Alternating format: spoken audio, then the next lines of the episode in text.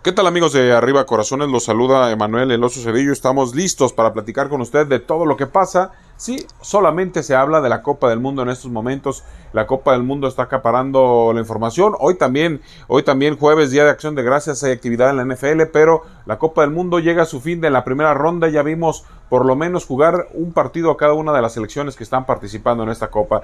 Las sorpresas, sí, la sorpresa la da el equipo de Arabia Saudita y Japón que vencieron a Argentina y a la selección de Alemania, lo que nos arrojará un partido muy interesante o dos partidos muy interesantes. Ya este sábado se enfrenta la selección mexicana contra Argentina, ganar o morir para Argentina, para México una derrota no lo dejaría fuera, pero le dejaría complicado el camino para la calificación. Alemania sí tiene muy complicado el camino porque enfrentará a España, que venció siete goles por cero a su similar de Costa Rica, la mayor goleada en las historias, o en lo, por lo menos en esta Copa del Mundo, una goleada importante. Los equipos de la CONCACAF siempre han sido goleados y humillados por los equipos europeos. Y bueno, Costa Rica recibió esta goleada y España será el rival de Alemania en el partido más atractivo de la segunda ronda. Creo que será un partido muy, muy interesante que vamos a vivir. Si Alemania pierde, quedará eliminado por segunda Copa del Mundo consecutiva.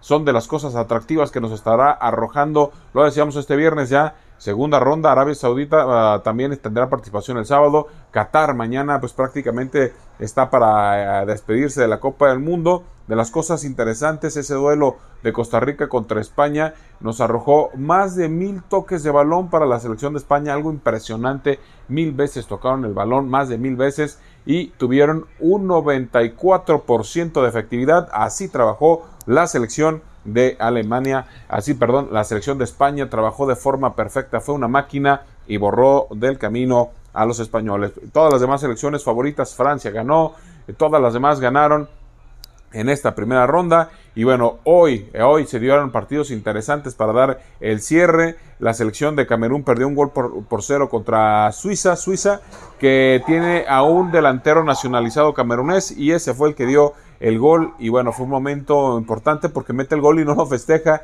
porque el gol se le hizo a su selección de nacimiento él siendo naturalizado suizo, y lo que nos arroja 134 jugadores nacionalizados en esta Copa del Mundo, el mayor número que se ha dado en la historia. Ese es otro dato interesante que tiene hasta el momento la Copa del Mundo. Así que listos todos y preparados para mañana, para mañana ver ya en la segunda ronda y el próximo sábado la participación de la selección mexicana.